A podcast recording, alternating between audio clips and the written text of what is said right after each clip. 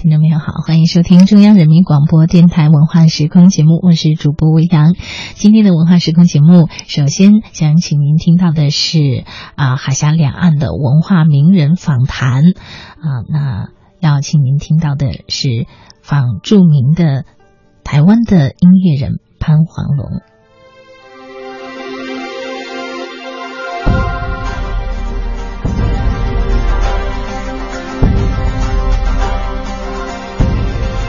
聚会两岸名人，走进文化大家。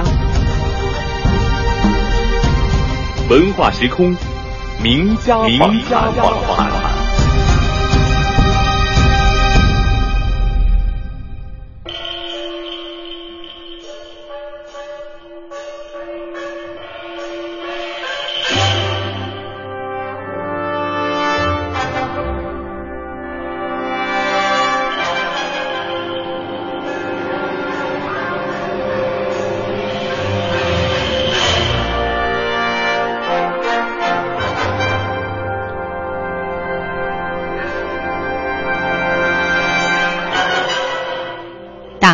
知行业，天下为公。故人不独亲其亲，不独子其子，使老有所终，壮有所用，幼有所长。鳏寡孤独废疾者，皆有所养。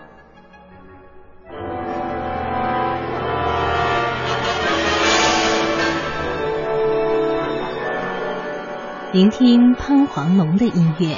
感受到中国文化与西方文化的撞击。这首《礼运大同》是台湾著名现代音乐家、台北艺术大学音乐学院院长潘黄龙从孔老夫子的话语中得到的启示。在音乐的进行中，有中国传统的梆子、小锣，运用很多震音、颤音、滑音与节奏音等比较有中国音乐实质的语法加以润饰。同时，运用西方乐器如铜管、单簧管、双簧管与低音管、打击乐、弦乐等等，呈现一种地毯式音响层面，成为动人心弦的音响山水画。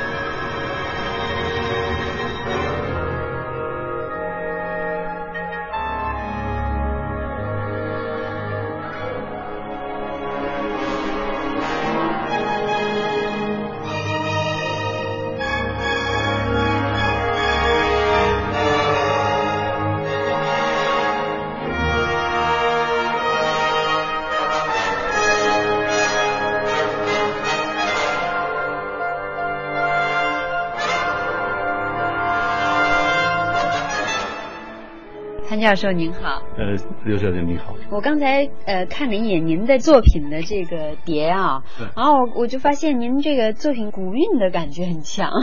我其实运用了蛮多传统文化方面的素材，嗯，哦，对，呃，不管是语言的也好，或者是那种文章也好，哦，或者说是像诗词啊，哦，嗯嗯，那甚至一些呃哲学方面的啊都有。对，因为这个是一个很丰富的遗产呐。嗯嗯嗯嗯。您这个古典文化的内涵非常深，而且古典文学感觉修养非常深厚啊，所以我就想说，您是不是学这个古汉语的呢？没有没有，不过我对这方面非常有兴趣。嗯。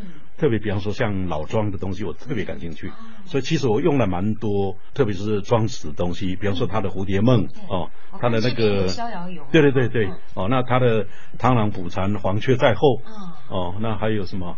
这是没有用是最大的用处，明白？那一棵一棵树，然后师傅。走过去看都不看一眼，然后这徒弟就问：“哎，你怎么看都不看的？”师傅说：“这是一棵没有用的树，就是因为它没有用，所以它能够长得这么中养天年。这样，像这个，这是很典很典型的庄子的哲学了。嗯，这些东西我都蛮感兴趣的。呃，所以常常有意无意之间呢，就会用到我的音律里面来。那当然要用在音律里面来，可能要先稍微动点脑筋研究研究。很多曲子都跟中国的文学有点关系。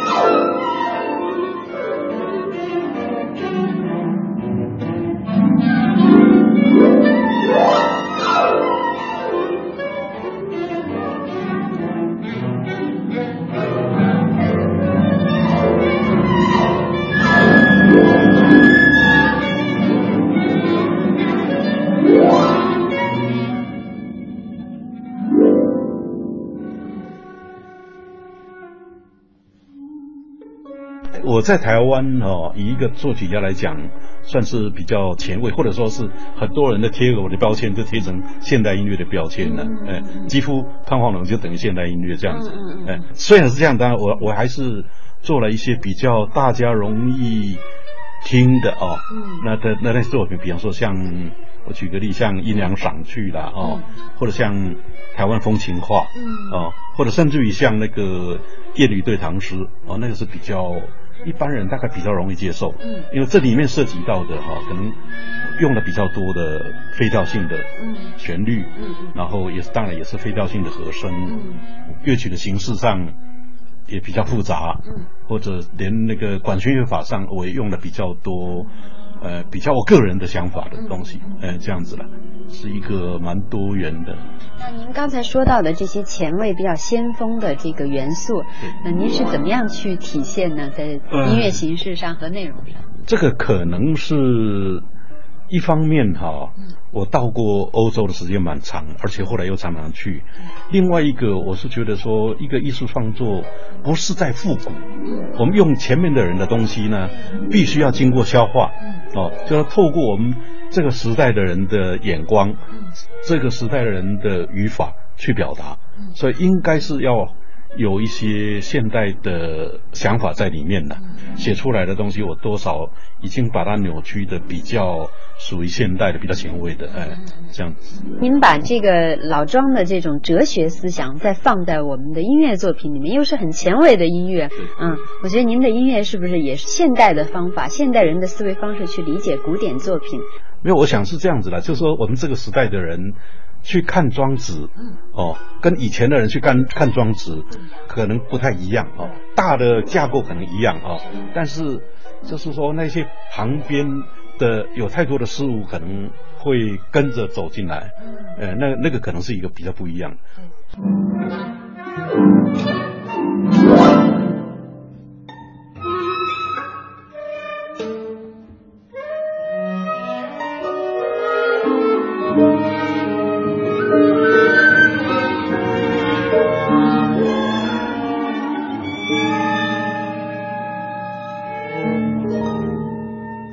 刚才您听到的是本台记者刘聪玲采访台北艺术大学音乐学院院长潘黄龙先生的谈话录音。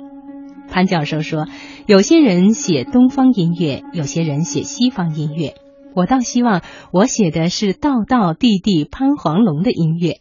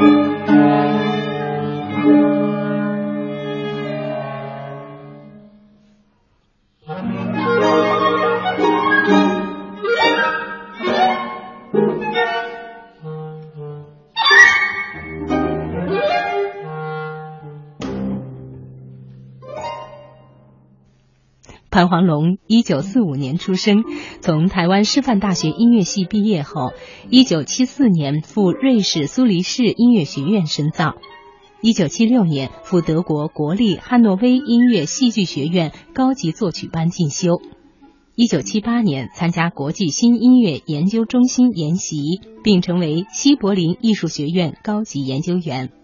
一九七九年获选为德意志联邦共和国职业作曲家。一九八二年回到台湾，任台湾艺术学院音乐系教授。二零零二年开始担任音乐学院的院长。一九八四年，他创立了台北现代音乐中心。一九八九年十二月，当选为国际现代音乐协会台湾地区的理事长。一九九一年到一九九八年间，应联合国教科文组织邀请，代表台湾地区出席国际作曲家评审委员会，负责推荐台湾地区的现代音乐作品。一九九七年到二零零一年，担任奥地利国际莫扎特作曲大赛的评审。潘黄龙两次获得台湾文艺奖，多次在柏林爱乐厅发表他的作品，并获得德国尤根庞德作曲奖。除在台湾多次举办个人作品发表会，同时他的作品也由许多世界知名的乐团演奏过。比如奥地利新音乐室内乐团、德国柏林爱乐管弦乐团等等。就是在您的作品当中，您比较得意的啊，您比较满意的作品是哪个呢？哦，我这知道很难说，因为怎么讲，就比方说自己的小孩个个都喜欢。对对，就是这样，对对，你没办法说，我就特别喜欢老大或者喜欢老二或什么之类的，这很难说，因为为什么哈？每一个阶段、每一个年代哈，你会有一些不同的想法。哦啊，所以这不同的想法写出来的东西，就代表。你那个时代的哦，但是我没办法说，我喜欢去年的，不喜欢今年，或者 这这一类的东西，倒倒真的有点难。呃，对 对。那您早期的作品，那个是以哪个比较为代表性的？呃，早期啊，比方说，我看这里有一个《枫桥夜泊》，嗯，这最后一个吧。是不是《枫桥夜泊》啊？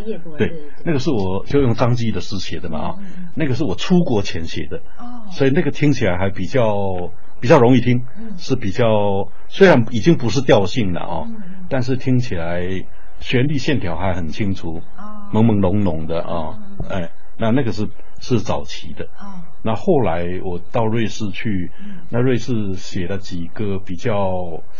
怎么讲？就比方说像浅怀或者什么，就有点思乡的那种意味了啊。哎，在国外。对，在国外。然后后来到汉诺威，德国的汉诺威。嗯。那那个时候写的，比方说像第二号的弦乐四重奏啦这类的哦。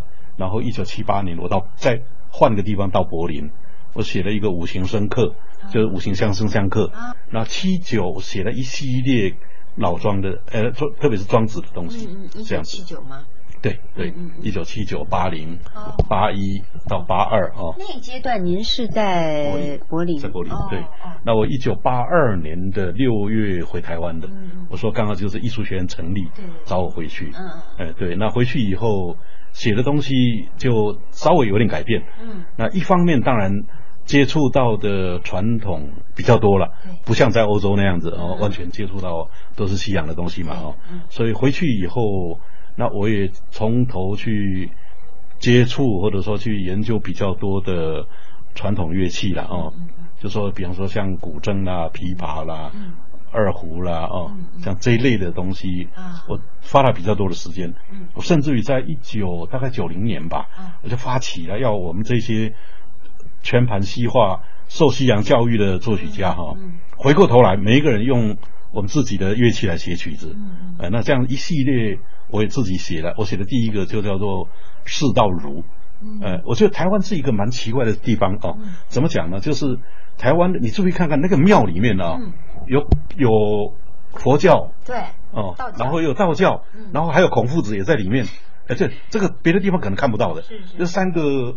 不同的东西居然在同一座庙里面，哎，对对对 对对，所以那个也是很典型台湾的一个现象嘛，哦，所以我就写了一个释道儒，我们一般都叫儒释道，对对，释就释迦牟尼，道道家嘛，哦，儒儒家这样子，哎，释道儒，对对，我就写了一个这样这样的一个，哎，然后这个曲子后来到欧洲到美洲去演出了很多，哎，然后接他他是就是您在台湾写的，但为什么就是当时您有一点那个反映台湾的那种社会现象的感觉？对对没错，对对对对。所以比方说，比方说我第一个乐章我记得叫做天机，哦，第二个乐章叫姻缘，第三个乐章叫人间事，哦，又绕庄子了。第五乐章叫天地人合一，哦这样子。所以这里面就包括这三个不同的。都有了，对，不同的理念，不同的信仰，对对，没错，这样子。哦，为什么您这样的曲子在欧洲会受欢迎呢？因为这样子，就是我鼓励了一些我们的作曲家哦，就委托他们写曲子。那写完了以后呢，我也在台中、高雄跟台北呢办了三场的音乐会跟论坛。嗯嗯。那之后呢，就是说，像有很多国外的音乐节啊，找我推荐作品，那我就把这个东西推荐出去。哦。因为这个。其他地方都没有，对，哦啊，所以我们去了以后，他们都蛮喜欢的，因为第一个他们对中国音乐可能有一点点概念，嗯，但是不多，对，哦，对中国的乐器他们很好奇，嗯，哦，那发出来的声音更让他们觉得不可思议，嗯，哦，所以就把这几个东西结合在一起，嗯，然后在那边常常都都很很受欢迎，对，嗯，哎，那我们就有一个团，就是在那一那个时候成立，就是采风乐坊，哦，哎，那成立以后呢，就是。以后就经常被邀到出国。出国去，所以我们去过很多很多地方，像德国也好，法国、奥地利啊，然后甚至于还去过那个什么立陶宛呢，啊，美国啦，Costa Rica 啦，什么好好多好多地方都去了。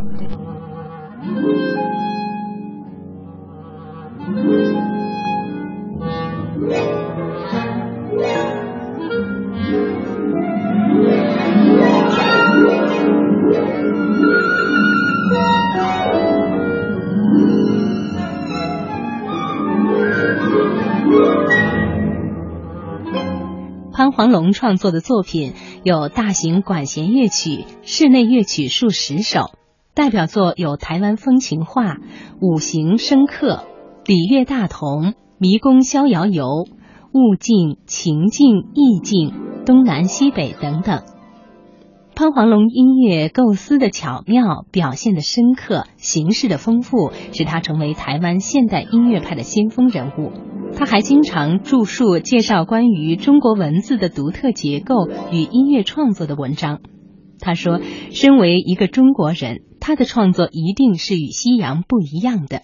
虽然西洋有许多东西值得我们参考和借鉴，但那不应该是全部。他的创作总应与中国文化相结合。显然，这也正是潘黄龙从自己的经历和实践中得到的感悟。”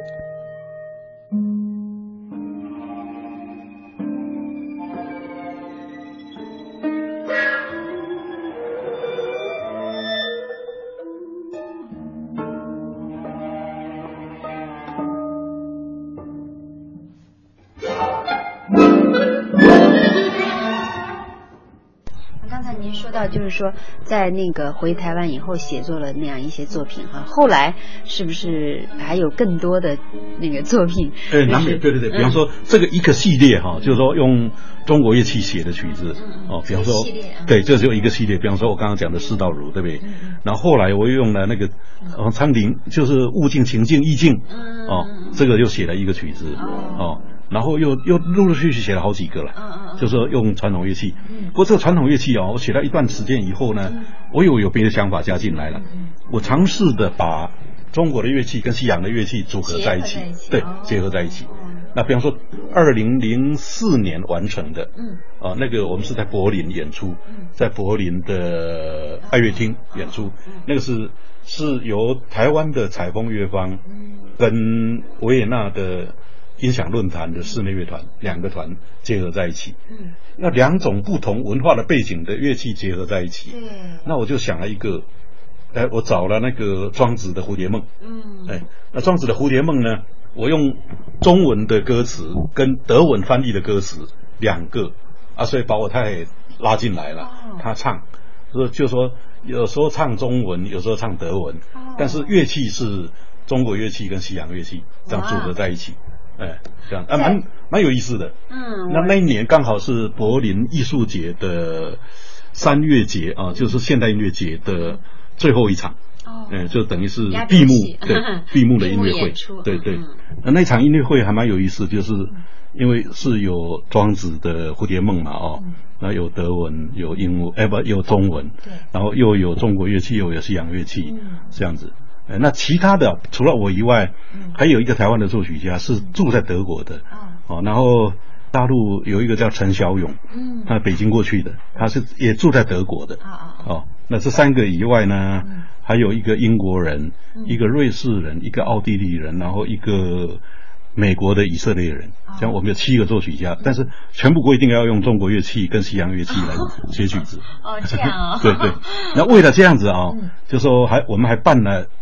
在前一年办了一系列来介绍乐器，让他们知道。嗯，那他们自己也很厉害了。嗯，他们自己都去找资料。嗯，嗯，就中国乐器到底它的性能怎么样，它演奏方式怎么样啊？他们自己也下了功夫功夫。是，哎，所以那场音乐会很有意思。但是可以想象。对 对。那么零四年之后，您还有更多的新作吗？嗯，零四年之后啊，我在二零零五零六年。嗯。我写了另外一个东西，嗯，这个刚好我们那个交响乐团啊，台湾的交响乐团委托我写一个曲子，是他们因为二十周年的团庆，嗯嗯，那我就想说，我也写一个跟台湾的文化有点关系的啊，嗯嗯，那他给我的乐团是四管的编制，换句话说，差不多一百个人的乐团，很大的乐团的，嗯哦，那我就想说，我要加一个台湾的乐团进来，就台湾的北管的乐团，啊，台湾的北管乐团其实是。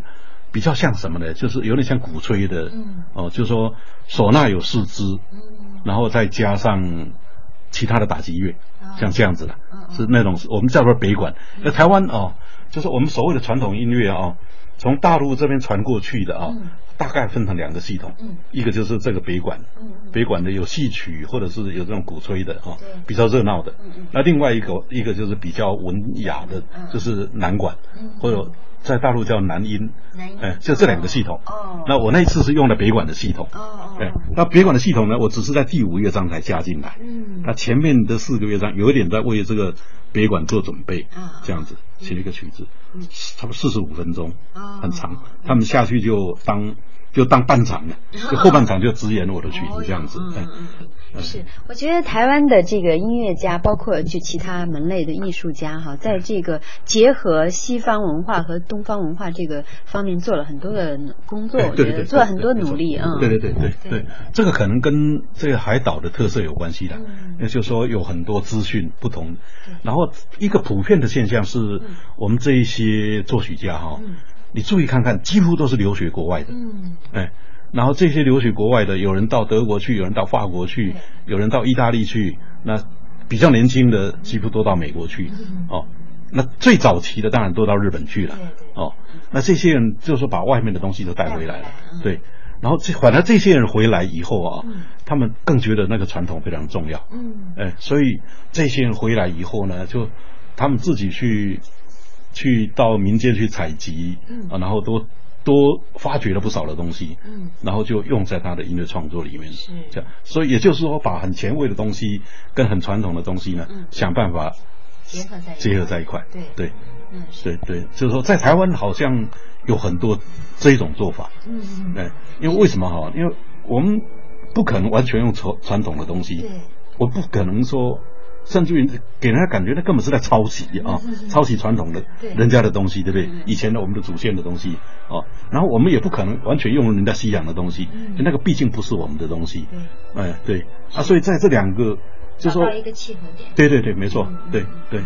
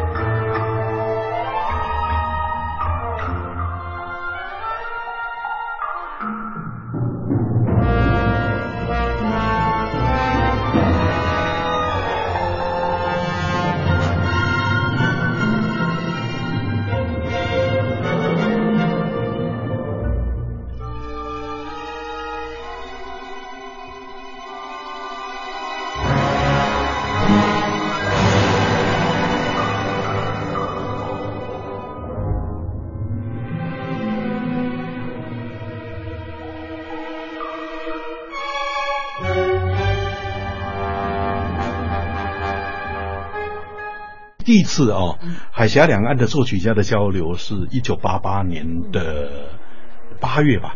那那个时候，周文忠啊，美国呃一个中国作曲家嘛，哦，他办了一一个叫做海峡两岸作曲家的研讨会。哦，那就是从大陆去了十个作曲家，台湾去了十个作曲家。那很有趣的一个现象哦，在那边，哎，我觉得奇有点奇怪哦，就是说大陆的作曲家呢。不是很老的就很年轻的，哎对，对中间有断代，对中间刚好有一个断层，对，那这个断层的是什么呢？就是说差不多是四十岁左右这个断层，嗯，然后台湾出去的大部分都是四十几岁，刚好这个，啊对，刚好加在一起就整个都有 这样子，哎，呃这蛮有趣的一个一个现象，哎，那那一次是第一可以说第一次了啊，那后来大家变成好朋友嘛，哦，因为以前是。是几乎没有可能接触到，哎，甚至于是被禁止的，嗯，哦，那自从那一次以后，就是我们接触的就多了。哎，八七年开放了探亲，所以接触的就越来越多了。嗯，其实我有很多大陆的好朋友，或者说我非常佩服的哦，比方说像上海的那个朱建儿，嗯，哦，那我蛮佩服的一个人，哦，那北京当然也有好几个，像罗中荣，我我蛮佩服的一个作曲家，呃，但还有还有好几个，哎。这几个都，我觉得都蛮厉害的。那但还有比较年轻的了哦，那像比较年轻的，就像比方说那一次也都在那里，陈怡啦、周龙啦、谭盾啦，这几个人都也都在那里。嗯，谭盾的音乐也是比较先锋的哈。您觉得，就是说他的，您对他怎么评价呢？我我觉得是一个蛮精彩的。他，我觉得他有一个很聪明的脑袋在那里啊。湖南人。对对对，没错。然后他也会。把很湖南很传统的东西跟很前卫的东西，对对对，尝试的结合在一起。嗯，那您觉得就是说这一类的，就是音乐家，大陆的和台湾的这个两个不同的，您觉得有什么特色，有什么区别吗？一些比较多特色啊，我觉得大陆的作曲家有一个优势哈，就是说他们有很多那些少数民族的那些素材，或者是那些音乐，那那个在台湾几乎看不到。哎，我觉得那个是他们的优势了。那后来您第一次到大陆来跟大陆的音乐界人交流是什么时候？那个我现在已经不太记得哈，大概要到了差不多一九九零年吧。哦，哎，差不多一九九零。九零年也还是挺早的。哎，还算是比较早。对对对，九零年吧，好像是。但是前面几次都在都在上海。哦。然后后来大概九六年去，大概是第一次去北京。啊。因为那个时候有人在北京。后来我才知道，那个是一个台商，嗯，他在那边办了一个喜马拉雅杯国际中国风格钢琴创作比赛，很长很长的一个名字，哎，啊，那找我去当评审，哦，哎哎，那我就接触到了哦，这些新的。新的的这些作曲家还是还是蛮厉害的，哎，那是大概是一九九六年吧，那九七年，呃，北京。特别是中国音乐学院有一些教授，以张维良为首，啊，他们成立了一个华夏室内乐团，就传统乐器的室内乐团，那演了我的曲子，那是二月吧，那后来我们又整个到巴黎去演出，哎，嗯，那个是您参与他们那个整个团的这个活动，还是说只是把演绎您的作品？呃，其实只是演我的作品，因为他们。刚成立啊，在北京演了一场，然后后来呢，就是说被邀请到巴黎去，那也因为也也演我演了我的曲子，那，所以我就跟他们一起过去，对，然后去那边，它是一个等于一个音乐节了，嗯，这样子。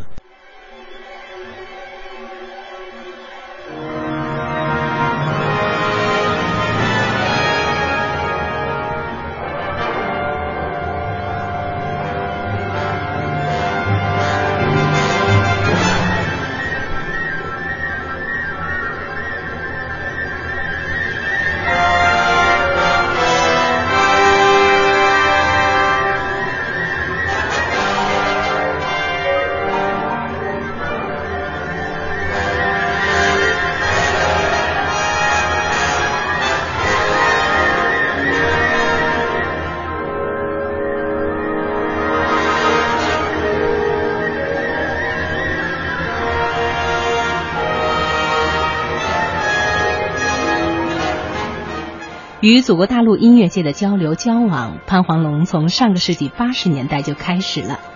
对于海峡两岸音乐人的合作与交流，潘黄龙有着自己的理解与期许。在这个两岸交流方面，您觉得您还可以会接下来会做一些什么样的工作呢？呃，其实可以做的事情是很多了哦。其实大陆有蛮多很好的作曲家，那像这些交流，我们其实也蛮多。嗯嗯。呃，比方说我在台湾办一个什么作曲比赛，我就比方说我就邀请他们来当评审。嗯，有邀请大陆的去过。对对对，去过好几个。哦。对，像这个也是一个。您举办的这个比赛啊，比如说。对，比方说像。早期哈不一定我办的哈，比方说像我们有一些乐团办的或者什么之类的哦，呃，周龙呐、陈怡这些人都去过，对，像这一类的东西是很容易哦。那大陆这边也邀请您过来当。呃，对对对对，没错，对对，所以这方面的交流是比较多。以前在上海演的比较多，哦，包括上海交响乐团也演过，那北京就是那一次，就是跟那个华夏室内乐团，哎对。那我想，呃，所以这机会越来越多，所以那个距离就慢慢的越来越觉得近了。嗯嗯。所以我想以后会会会有更多的机会的。嗯。听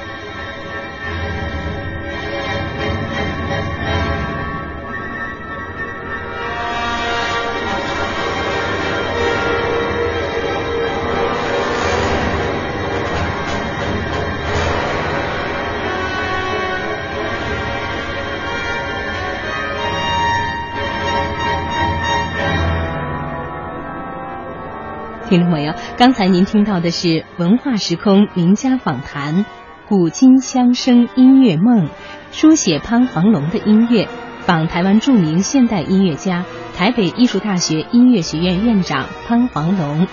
感谢您的收听。